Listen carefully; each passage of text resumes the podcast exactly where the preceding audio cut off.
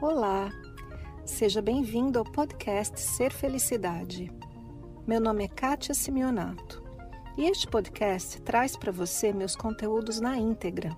Você vai receber tanto os vídeos mais antigos, que estão publicados no canal do YouTube, quanto os novos conteúdos, aulas, palestras inéditas e exclusivas. Aproveite! Muitas vezes, quando a gente pensa em agressão no relacionamento, a gente pensa direto em agressão física. E vem na nossa mente aquele marido, aquele homem bruto que bate na mulher, ou a agressão no nível doméstico entre pais e filhos, coisas desse gênero. Mas a agressão tem níveis muito mais sutis. A gente agride por palavras, a gente agride quando faz um clima em casa, quando pensa mal do outro. Então, como que a gente faz para viver um relacionamento pacífico? Hoje eu trouxe aqui uma pergunta da Ana Carla Carneiro de Souza. A pergunta da Ana Carla veio através do nosso formulário. A gente tem agora uma maneira nova de organizar todas as sugestões de vídeos, suas perguntas e tudo mais porque estava um pouco bagunçado, né? Eu recebia perguntas através do Instagram, através aqui do YouTube, do Facebook, por e-mail. Então resolvemos organizar. Se você tem uma pergunta para mim, se você quer fazer uma sugestão para um vídeo, vai aqui no descritivo do vídeo, tem um link, você clica no link você é imediatamente direcionado a esse formulário. E ali você pode colocar a sua pergunta que a gente vai selecionar para os próximos vídeos. Então a pergunta da Ana Carla é a seguinte: Como conviver com alguém que não sabe ouvir e nem dialogar de forma educada e serena? Então, essa pergunta da Ana Carla tem a ver com o que eu chamo de primeira lei para um bom relacionamento. E essa primeira lei é a lei da não violência. O que, que significa isso? Existe um termo é, que vem da Índia sobre não violência. Esse termo é ahimsa, ahimsa. E, um, e uma pessoa aqui na nossa sociedade, na nossa história, que divulgou muito o estilo de vida ahimsa foi Gandhi. Gandhi era adepto da não violência.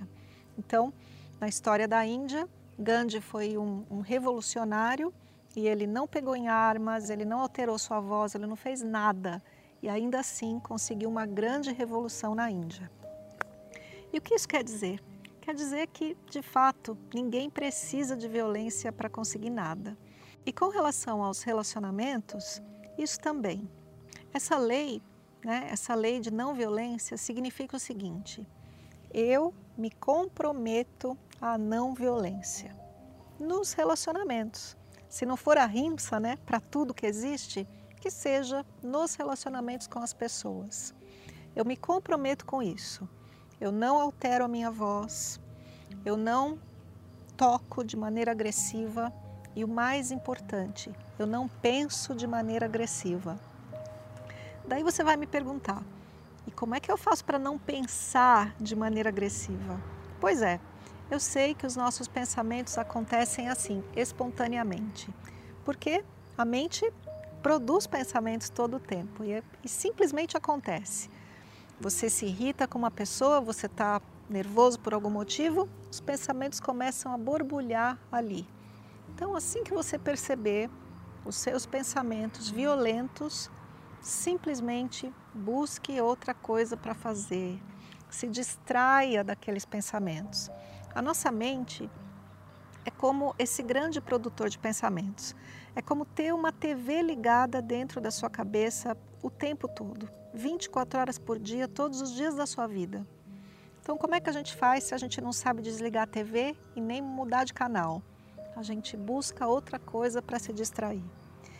Busque alguma coisa para você fazer na sua cozinha, vai cozinhar, se dedique a uma receita nova, né? Esse é o meu estilo, é coisa que eu gosto de fazer. Por isso que eu estou dizendo assim.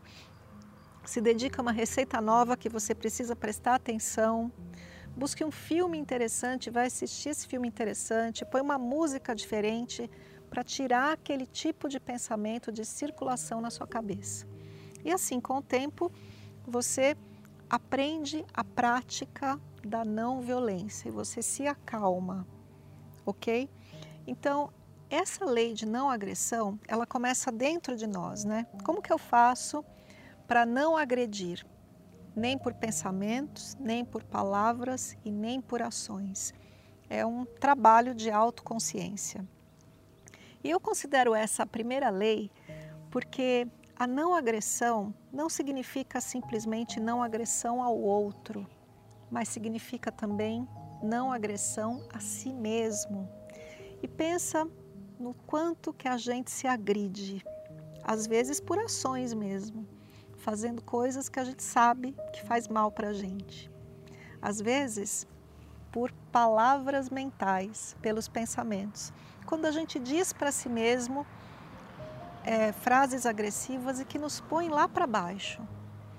Agora, tem uma outra forma também da gente se agredir, que é quando a gente se, se coloca em um relacionamento agressivo, onde a outra pessoa não tem tanta consciência do que está acontecendo, vive no seu estado de sonho, vive no seu estado de acreditar nas histórias da própria cabeça e a gente se coloca lá, naquele relacionamento.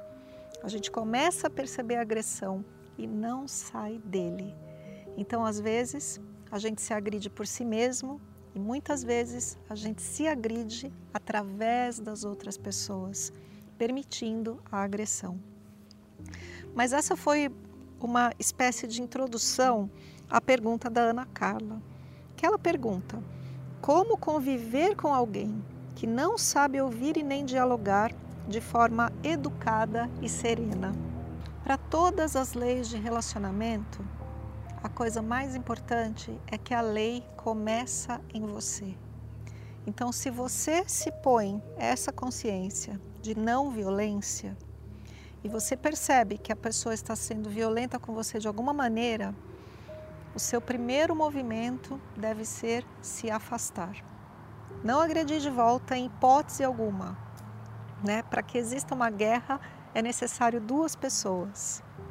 Então, eu me afasto e me afasto um pouco.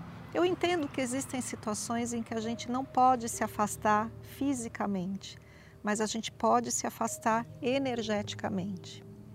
Se houver o espaço, se houver a possibilidade, você pode, sem violência, explicar para a pessoa o que está acontecendo, explicando como você se sente, do tipo, meu querido pai, ou tio, ou companheiro, não sei, essa pessoa, perceba que o jeito que você fala a mim me soa agressivo.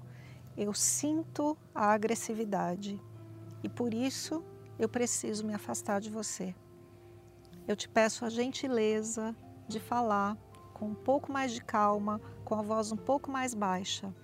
Por mim, por favor. Esse foi mais o podcast Ser Felicidade. Espero que você tenha aproveitado. Se você ainda não conhece meu canal no YouTube Ser Felicidade, aproveite para acessar e receber conteúdos inéditos toda semana.